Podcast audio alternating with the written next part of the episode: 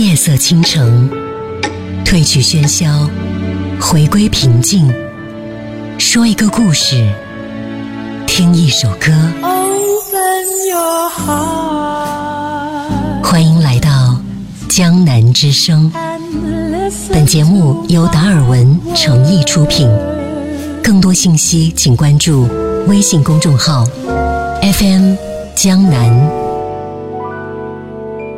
夜色倾城，江南之声。各位好，我是江南。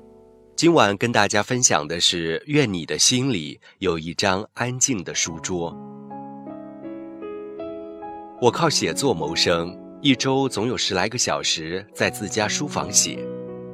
我的书桌枫木色，连着一排书架。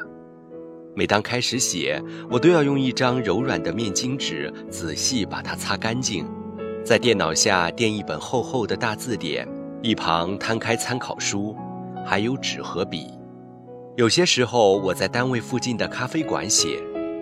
如果一天要见好几拨人，我便把他们都约在这里，分不同的时段。人来人往的空隙，我就可以打开电脑写作。有时稿子特别急，我就趁午休，找最近的快捷酒店开钟点房写。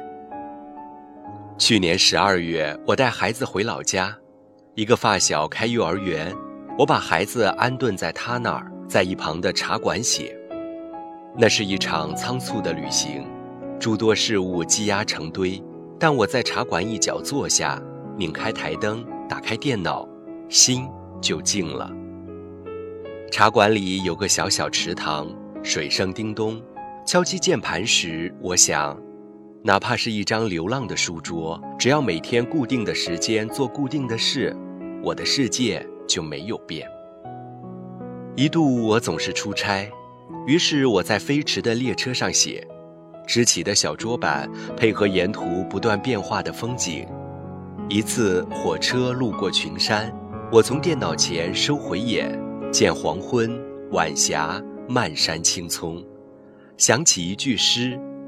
不觉暮山碧，但闻万壑松，真是浪漫的体验。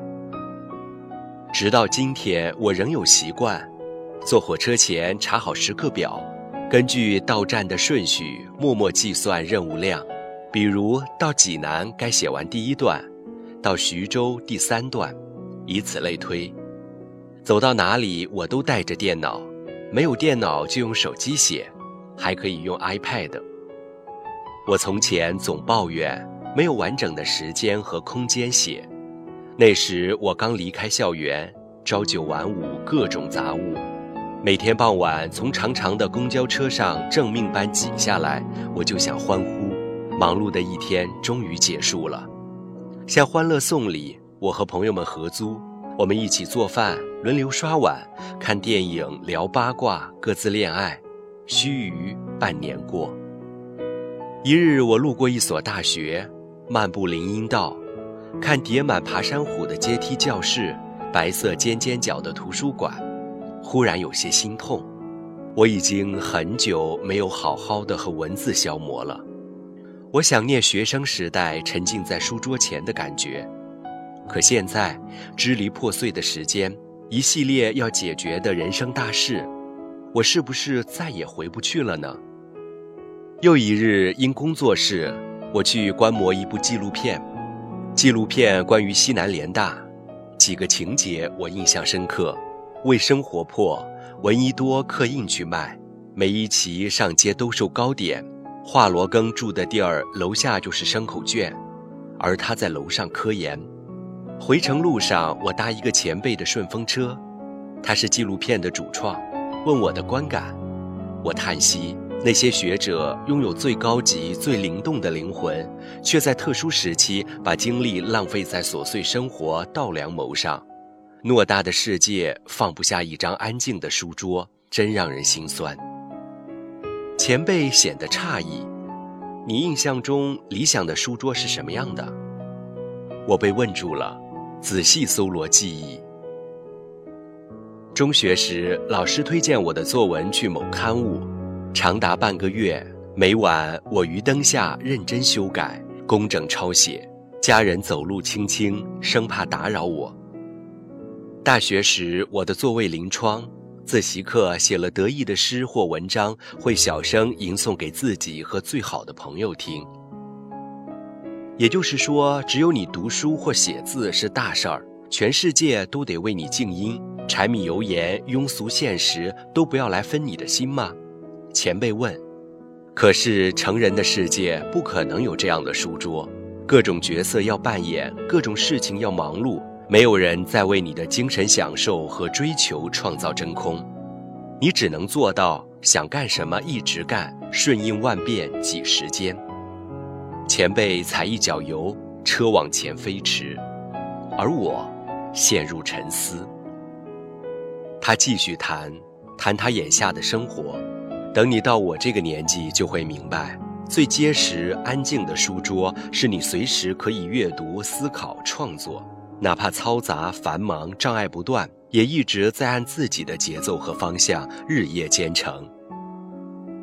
他把我放在一个方便的地方，拐弯去医院，挥手时说：“你要的资料，我晚上整理完发你。”晚上，我惊讶，他的母亲刚做完手术，今天轮到他值班。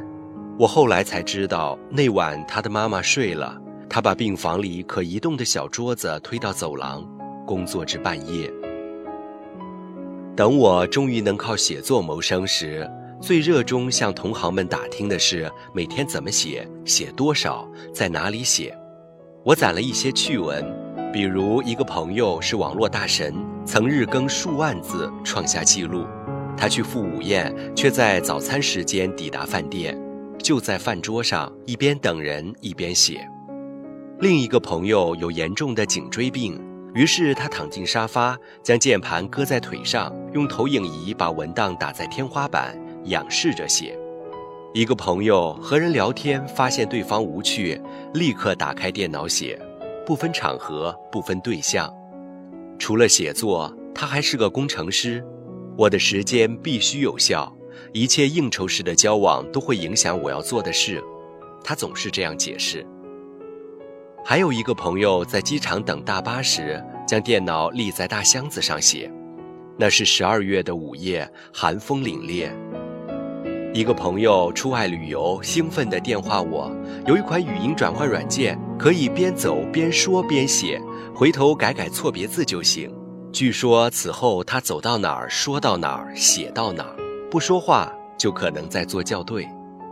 在一张张流浪的书桌上，我常想起前辈的话：“成年人的世界哪有绝对安静的书桌啊？最结实、最安静的在心里。最结实、最安静的是，有一天志不在此了，用类似的状态做别的事也行。”